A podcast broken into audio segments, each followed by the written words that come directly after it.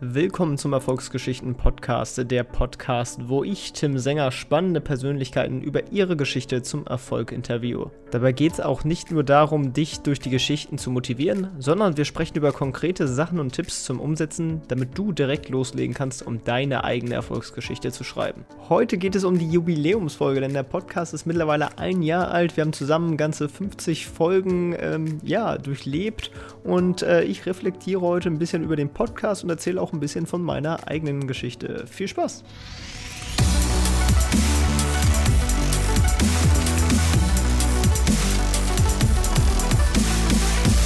Ja, herzlich willkommen zur Jubiläumsfolge. Vielen Dank als erstes natürlich an euch treue Hörer, die jetzt schon ja, seit einem Jahr meinen Podcast verfolgen. Das freut mich wirklich sehr. An Aufrufszahlen ist das auch mit mein erfolgreichstes Projekt, zumindest wenn man das erste Jahr betrachtet. Das ganze Projekt ist ja gestartet, weil ich einfach die Idee hatte und die ganz cool fand. Und ja, ich habe dann vor Corona angefangen, ähm, die ersten Folgen aufzunehmen und dann kam Corona und das hat dem Ganzen natürlich so ein bisschen zugespielt, weil dadurch hatte ich natürlich noch ein bisschen mehr Zeit, die ich zu Hause verbracht hatte und ähm, ja, konnte mich somit dem Podcast widmen und habe auch mein Ziel ja, weitestgehend erfüllt. Ich wollte jede Woche eine Folge äh, rausbringen. Das habe ich nicht ganz gemacht, sondern ich habe glatt 50 Folgen jetzt mit dieser hier herausgebracht innerhalb des Jahres, da ich über Weihnachten zwei Wochen Pause eingelegt habe. Aber ich denke mal, das ist auch soweit ganz okay und ich finde 50 ist doch eh eine schöne runde Zahl. Das macht doch so Spaß. Ähm, Genau, und äh, viele spannende Gäste hatte ich im Podcast. Also meine Highlights waren auf jeden Fall Admiral James Stavridis, der äh, Supreme Elite Commander, ähm, der auch mal bei der NATO war und ähm, ja, wirklich cool, dass da der Kontakt zustande gekommen ist und äh, der sich wirklich die Zeit genommen hat, mit mir zu sprechen. Natürlich auch nicht ganz uneingenützig, der hat ja schließlich auch im, im gleichen Jahr sein Buch rausgebracht, aber trotzdem äh, wirklich toll dann natürlich auch echt äh, schön, dass ich nochmal mit Beate Sander, der Börsenoma, sprechen konnte, die ja leider dann auch letztes Jahr verstorben ist. Ähm, wirklich eine beeindruckungsvolle Frau. Ja, aber auch äh, vielen, vielen anderen. Ähm, es hat mich wirklich äh, gefreut, was für schöne Kontakte auch äh, zustande gekommen sind durch den Podcast. Ähm, da, da habe ich natürlich viele tolle Leute kennengelernt, zu denen ich jetzt auch über den Podcast hinaus äh, Kontakt habe und versuche, den Kontakt zu halten. Das ist natürlich auch gleichzeitig immer so eine Herausforderung, wenn man ja ganz viele Leute dann auf einmal kennenlernt und äh, da den Kontakt zu halten. Das ist ja, das ist dann doch irgendwie äh, nicht ganz so leicht, zumindest wenn man es richtig äh, pflegen möchte und nicht einfach so irgendwie irgendwas nehmen möchte. Ähm, ich gucke jetzt gerade mal hier in die Statistik rein. Was waren denn die erfolgreichsten Folgen? Ähm, auf Platz 1 tatsächlich ist die Folge mit Herrn Dr. Elsässer auch wirklich eine, eine tolle äh, Folge. Alle Folgen findet ihr natürlich auf erfolgsgeschichten.de sowie natürlich in den Feeds auf den jeweiligen äh, Podcast-Plattformen. Auf erfolgsgeschichten.de könnt ihr dann auch, wenn ihr über auf den Menüpunkt Podcast geht, könnt ihr dann auch euch für eine Kategorie entscheiden. Zum Beispiel, wenn ihr mehr über Entrepreneurship, Investieren, Karriere etc. hören wollt, dann könnt ihr darauf klicken und dann werden euch nur die Podcasts aus diesen Kategorien ähm, aufgezeigt. Auf Platz zwei ist dann tatsächlich auch die, die Folge mit Beate Sander. Und äh, auf Platz drei kommt schon der, der gute Thorsten Tiet, ähm, der den Aktienfinder programmiert hat. Auch äh, wirklich ein, ein toller Typ und ähm, großartiges Tool, was er da geschaffen hat. Kann ich auf jeden Fall empfehlen und ähm, ja, also insgesamt doch wirklich äh, sehr, sehr schöne Hörerzahlen.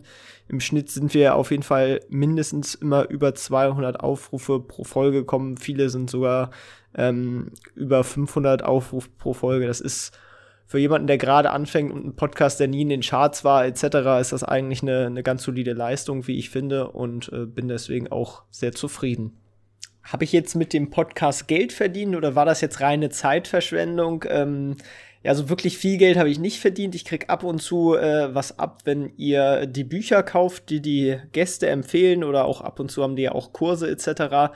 Und wenn ihr den dann äh, über meinen Link äh, kauft, dann kriege ich eine kleine Provision ab. Aber äh, viel ist da jetzt nichts bei rumgekommen, ist jetzt nichts Nennenswertes, ein bisschen natürlich schon. Das freut mich natürlich. Ähm, genau, aber ja, der, der nicht monetäre Vorteil des Podcasts ist natürlich äh, umso größer in der Hinsicht, dass ich natürlich wirklich Kontakte knüpfe und die Gelegenheit bekomme, mit Leuten zu reden, mit denen man halt sonst ja nicht die Gelegenheit hat zu reden. Und ähm, das ist natürlich eine unfassbare Möglichkeit. Nichtsdestotrotz äh, muss ich natürlich auch meine Zeit allokieren und die wird auch immer knapper, beziehungsweise habe mich auch über das letzte Jahr dann doch äh, sehr gemerkt, dass ich mich mehr dem Thema Work-Life-Balance ähm, ja, widmen muss. Äh, früher war das kein Problem, weil äh, vor Corona ich war eigentlich sehr häufig ähm, abends dann weg in Bars oder auf irgendwelchen Veranstaltungen und so weiter. Und das war dann immer eine schöne Balance. Seit Corona, wenn man dann natürlich deutlich häufiger zu Hause hockt sozusagen, dann äh, habe ich zu Hause entweder zwei Möglichkeiten, äh, na gut, vielleicht drei, die ich mache. Entweder ich lese oder ich gucke Netflix so, das ist dann, geht dann Richtung Entspannung, oder ich arbeite halt, oder was heißt arbeiten, aber ich mich zumindest meinen Nebenprojekten. Und wenn du halt schon den ganzen Tag sowieso zu Hause äh, am PC gesessen hast und Homeoffice gemacht hast für, für meine Haupttätigkeit, erzähle ich gleich auch noch mal ein bisschen mehr zu, ja, dann, dann schlaucht das doch ein bisschen mehr und deswegen äh, will ich mich diesem Thema ein bisschen mehr widmen. Und das hat zur Folge, dass ich äh, für das nächste Jahr jetzt nicht mehr das Ziel habe, pro Woche eine Folge rauszuhauen, sondern das Ziel ist es, mindestens eine Folge pro Monat zu veröffentlichen. Ich sage ganz deutlich mindestens. Ähm, ich habe ja jetzt schon angefangen, ein bisschen mehr auf Tasche wieder zu produzieren. Ich habe wieder so viele Gäste jetzt auf einmal, äh, dass vielleicht auch zwei pro Monat rauskommen. Ähm, das muss ich dann halt immer mal gucken, wie halt gerade die Lage sozusagen ist. Ich wollte nämlich halt einfach ein bisschen daraus das Podcast aufnehmen selber und die Vorbereitung für den Podcast, fürs Interview ist jetzt auch gar nicht so groß. Es ist viel anstrengender, gute Gäste rauszufinden und mit denen dann halt einen Termin abzustimmen. Ähm, und das nimmt halt ein bisschen mehr Druck aus dieser Abstimmungsgeschichte. Und das hat halt auch ein bisschen dazu geführt, dass ein paar Gäste, also wirklich die absolute Minderheit, waren vielleicht vier, fünf ähm, von diesen 50 Folgen, dass ich die halt auch eher ausgewählt hatte, äh, damit ich überhaupt eine Folge habe und äh, nicht, weil ich die, die Leute jetzt so unnormal cool fand. War natürlich trotzdem cool, sonst hätte ich sie nicht ausgefüllt, aber ich hätte halt äh, einen anderen Gast uns bevorzugt, aber dann ist ja teilweise irgendwas geklappt. Ähm, genau. Was sehr gut angekommen ist, ist tatsächlich die eine Sonderfolge, die ich produziert habe, wo ich zehn äh, Erfolgsgeschichten vorgestellt habe, die man kennen sollte, wo ich dann leider nicht dazu gekommen bin, diese Leute zu in äh, interviewen, wie jetzt Jeff Bezos oder Ray Kroc ähm, etc. Äh, das kam wirklich sehr gut an, habe da gutes Feedback für bekommen und, und bin am überlegen, ob ich ein bisschen mehr, wenn ich Zeit habe, in, in die Richtung mache. Ähm, hat sich dann teilweise auch in Aufrufen wiedergespiegelt und der Beitrag ist halt auch gut angekommen. Ähm, da hatte ich ja auch ein bisschen mehr Text dazu geschrieben, könnt ihr euch natürlich auch auf der Webseite angucken. Mhm. Genau, und da könnte ich mir gut vorstellen, vor allem auf YouTube ein bisschen mehr zu machen, einfach so ein paar kleine Mini-Dokus über äh, erfolgreiche Menschen. Könnt ihr mal auch kommentieren, äh, ob ihr darauf Lust habt oder mir eine E-Mail schreiben, einfach info.tavim.de, äh, dann lese ich die auch direkt. Ähm, ja, also da ist auf jeden Fall, äh, ich habe mehr Ideen als Zeit, kann man sagen. Deswegen muss ich halt mal gucken, wie ich meine Zeit da allokiere. Ähm, um das Ganze vielleicht mal zu verdeutlichen, ich kann ja mal ein bisschen mehr über jetzt meine Geschichte ausholen und welche Projekte ich noch so habe. Äh, beginnen wir einfach mal auch mit dem Punkt, wie bin ich überhaupt in diese ganze Online-Geschichte reingeraten. Das liegt im Endeffekt daran, dass ich damals, also wirklich ähm, mit, mit äh, 12 bis 14 Jahren habe ich sehr, sehr gerne Computerspiele gespielt oder Videospiele generell und ähm, bin dann damals an das Thema Let's Plays äh, rangekommen und hatte dann mehr schlecht als recht auch auf YouTube Let's Plays veröffentlicht gehabt.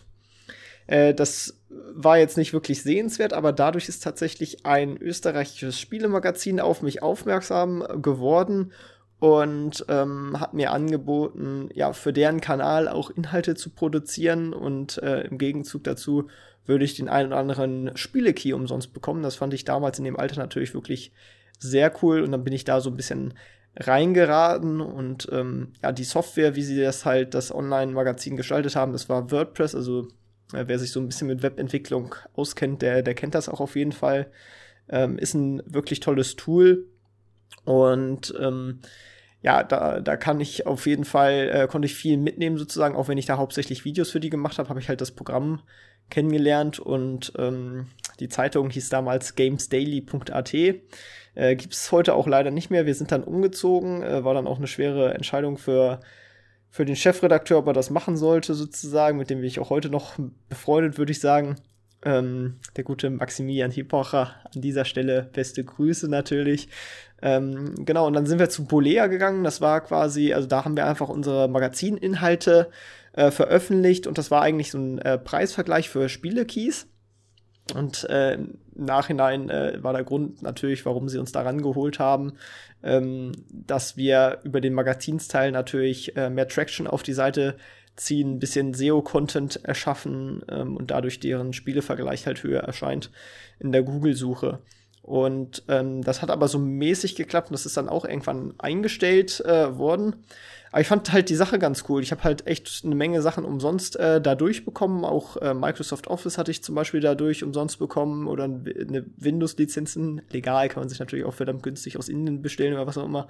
Ähm, aber war natürlich cool. Ich hatte viele Spiele umsonst bekommen. So eine coole Collectors Edition über The Art of Video Games. Ähm, und äh, vor allem auch Gamescom. Also das ist ja wirklich auch ein, ein sehr, sehr cooler, äh, cooles Gimmick in dem Alter vor allem auch. Ich war dann irgendwann halt so 16 sozusagen, glaube ich, da war diese Bolea-Zeit. Genau, und dann ähm, war aber sozusagen das auch zu Ende und ähm, ich habe sozusagen ein neues Hobby nebenbei gesucht, also weil da war das halt wirklich primär Spaß, plus ich krieg ein paar nette Sachen umsonst. Und dann dachte ich, ja, wie können wir denn weiterhin auf die Gamescom gehen, ähm, gleichzeitig coole Inhalte machen und wo ist noch eine Marktlücke? Und dann habe ich mich mit meinem besten Freund, das war gerade die Zeit, wo, wo E-Sports so in, in, in dem Nischenraum äh, Gaming äh, so den ersten größeren Sprung geschafft hatte und äh, mit League of Legends und äh, CSGO sind da so äh, die ersten großen Turniere, also zumindest eher für eine breitere Masse auf einmal ersichtlich geworden.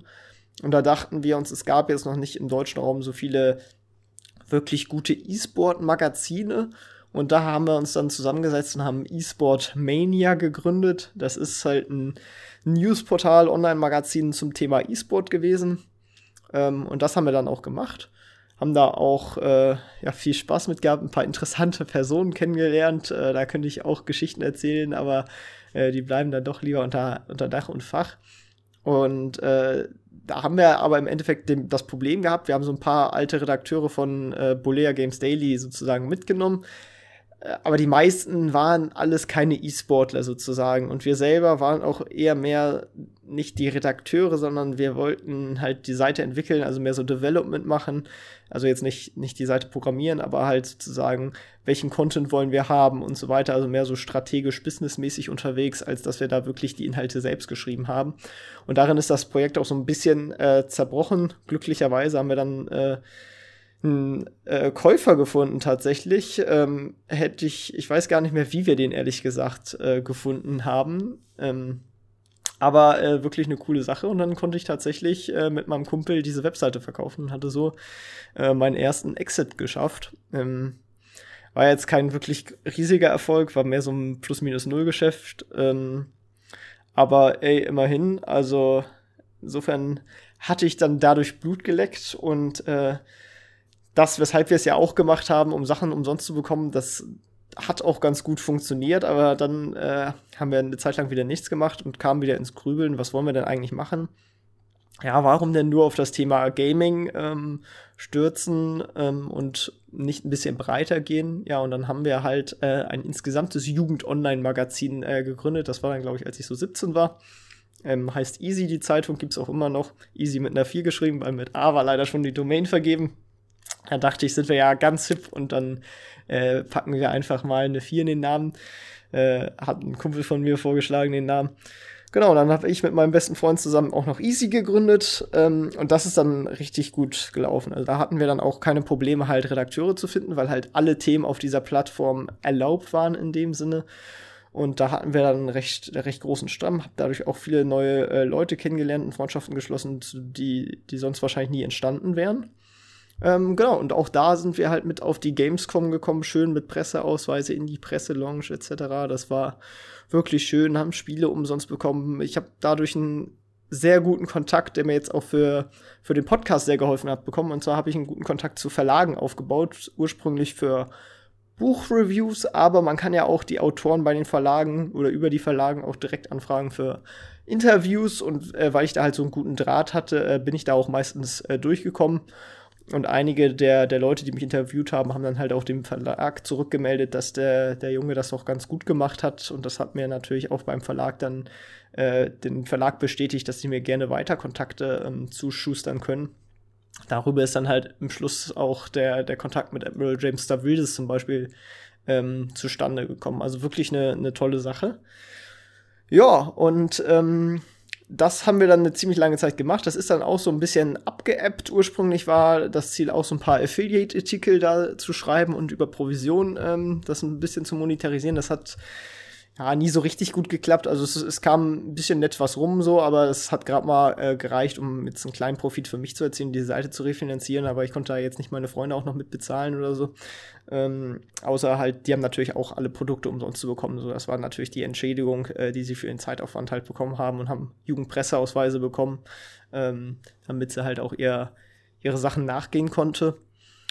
Ja, und ähm, wir haben dann ähm, äh, irgendwann die Seite, also mein, mein bester Kumpel ist dann rausgegangen, das war, hat er dann gesagt, so ja, eh mehr mein Baby und dann, dann hat er sich sozusagen daraus äh, verabschiedet, was auch okay war. Und ähm, die Seite, ähm, da habe ich dann irgendwann tatsächlich, das kam ein paar Jahre später, eine News-Agentur gefunden, die veröffentlicht jetzt automatisiert ähm, Inhalte auf der Seite und ähm, Geld verdient die Seite sozusagen, indem ich äh, gesponserte Beiträge da hochlade. Also es ist echt ein ganz interessantes Geschäftsmodell. Hätte ich damals nie gedacht, dass das mal so funktioniert. Ähm, genau, und ab und zu natürlich auch die ein oder andere Review, damit man das Buch umsonst bekommt oder ein Konzert. Also es ist halt echt ganz cool, dass man zum Beispiel umsonst auf Konzerte gehen kann, etc.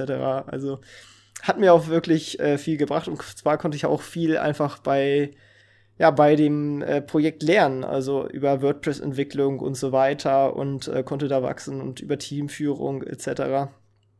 Ja, dann ging es weiter. Ähm, neben Easy, also jetzt schon auch bevor jetzt dieses große Wachstum sozusagen über die ähm, gesponserten Beiträge kam, habe ich halt dieses Wissen in, in, WordPress genutzt und hatte über YouTube damals dieses Affiliate-Marketing so ein bisschen mitbekommen. Das wird ja auch gerne mal hochgejubelt ohne Ende und damit wärst du jetzt finanziell frei und komm in die Gruppe und schieß mich tot.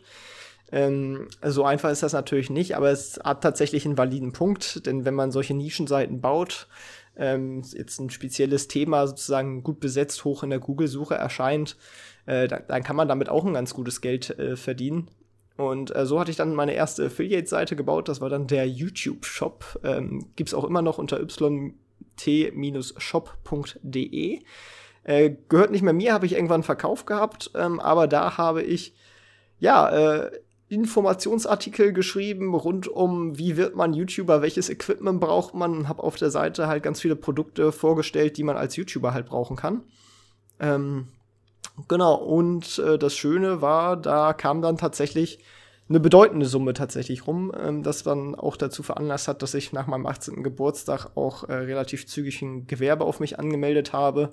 Ähm, vorher habe ich das Ganze unter der Hand gemacht. Richtig Steuerhinterziehung ist es ja in dem Sinne nicht gewesen, weil wir ja eh im Freibetrag, aber ich habe das Gewerbe noch nicht offiziell zu dem Zeitpunkt angemeldet gehabt. Ähm, ich hoffe, das wird jetzt kein Gewerbeamt, aber ja, so richtig schlimm ist das ja nicht in dem Alter. Also es waren ja dann doch eher kleine Beträge und äh, ich bin auch immer noch Kleinunternehmer mit meinem Nebengewerbe. Ähm, genau, aber das hat halt so gezeigt, dass das ganz gut funktioniert. Und habe ich halt äh, auch weitere Projekte in, in dieser Art sozusagen gestartet. Einmal habe ich, ähm, wie heißt es denn hier?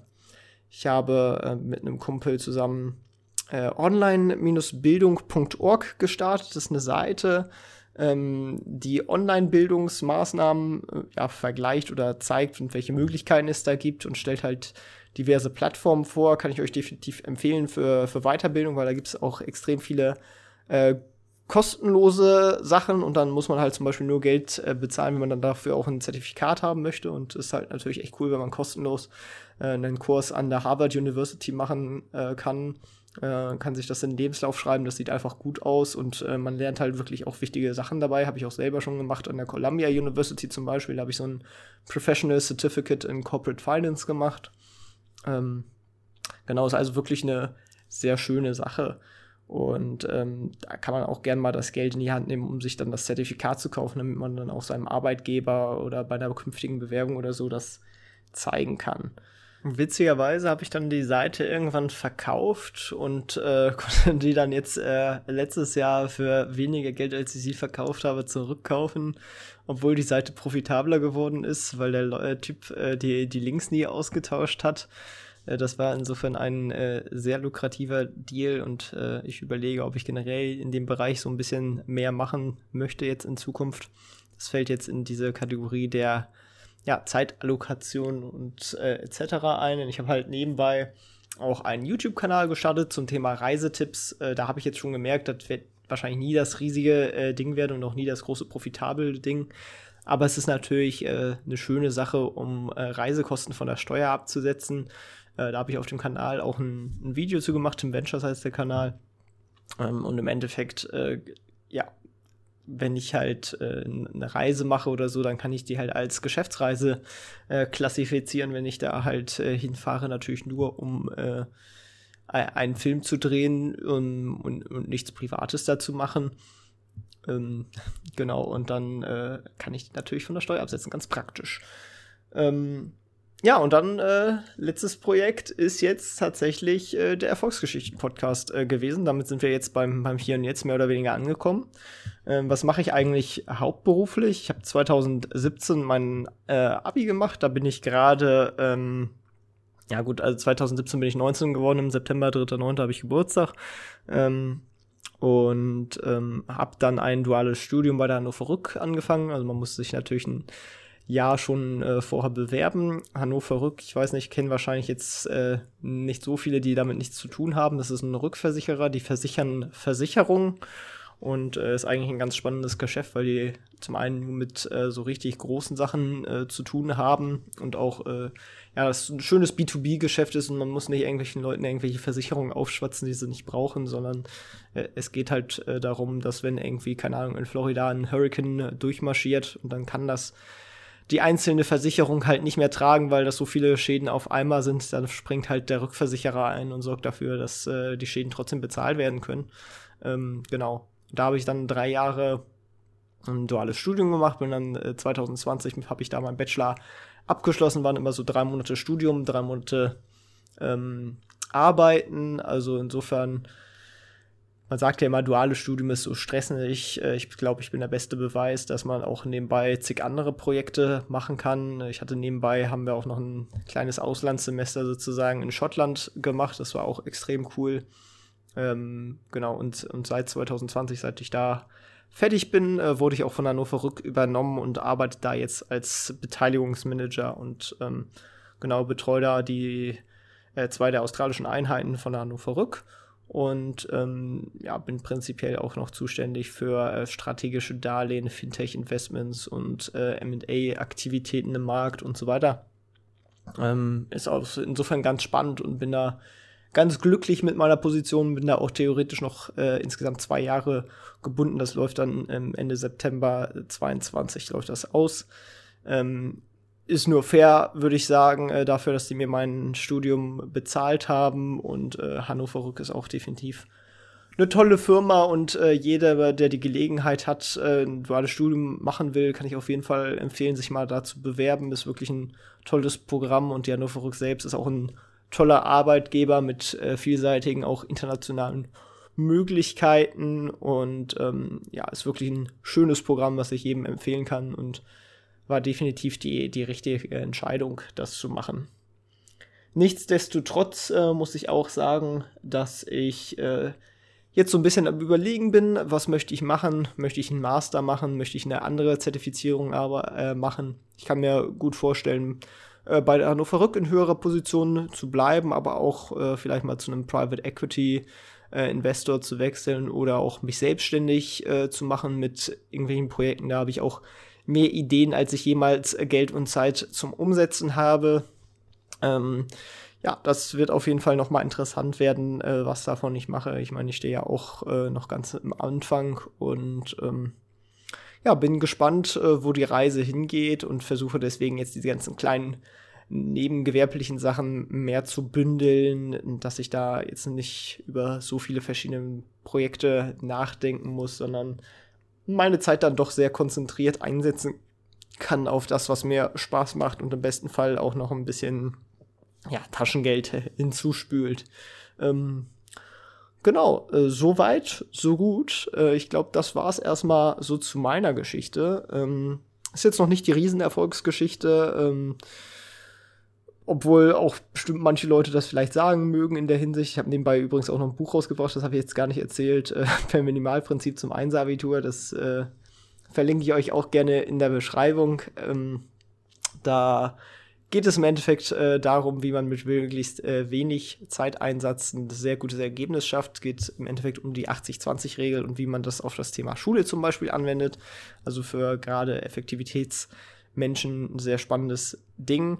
Ähm, genau, das ist auch so ein bisschen, äh, ja, also insofern, also ich habe wirklich schon vieles erreicht dafür, dass ich vieles nur so nebenbei gemacht habe und ähm, ja, es wird sich zeigen, wie viel ich erreichen kann, wenn ich mich erstmal auf eine bestimmte Sache konzentriere und das groß mache. Ähm, und das wird sich dann wahrscheinlich in, in zwei Jahren spätestens zeigen. Ähm, ja, ich bin äh, gespannt und ich hoffe, ihr kommt äh, weiterhin mit auf die Reise. Ich werde äh, ja weiterhin Folgen hier veröffentlichen und äh, bin mir sicher, äh, zur 100. Folge in, in einem Jahr, na gut, dann wird es wahrscheinlich nicht die 100. Folge sein, wenn ich ähm, ja nur noch ein, zwei Folgen pro Monat raushaue. Also sagen wir zur Jubiläumsfolge in einem Jahr kann ich ja auch wieder ein Update geben, äh, was passiert ist. Und ähm, ja, freue mich, wenn ihr dran bleibt. Vielen Dank auf jeden Fall schon mal fürs Zuhören. Und äh, ja, die guten Gäste, die geben ja immer einen Buchtipp mit auf den Weg. Ähm, das möchte ich gerne auch machen. Ähm, aber jetzt nicht einfach äh, irgendein Buch, äh, äh was, was jetzt mein liebstes Buch ist sozusagen, sondern äh, jetzt speziell auf das letzte Jahr bezogen, was war äh, das beste Buch, was ich 2020 gelesen habe. Und da würde ich definitiv sagen, das war äh, Kein Horn von Julian Leitloff.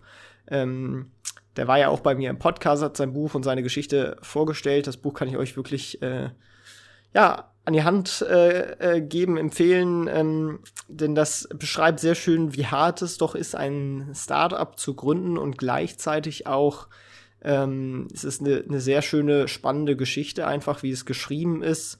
Äh, plus man kann, finde ich, viel daraus lernen, äh, sollte man sich selber mal daran wagen oder ob man sich an sowas heranwagen möchte. Äh, wirklich ein, ein, sehr schönes Buch und ähm, ja, kann ich definitiv empfehlen. Ähm, was ist mein Tipp für Erfolg? Äh, definitiv dranbleiben und äh, immer wieder aufstehen, immer wieder weitermachen und vor allem diesen Podcast hören und ähm, viel äh, von dem lernen, was andere bereits wissen, aber nicht nur lernen, sondern an natürlich auch ins Umsetzen.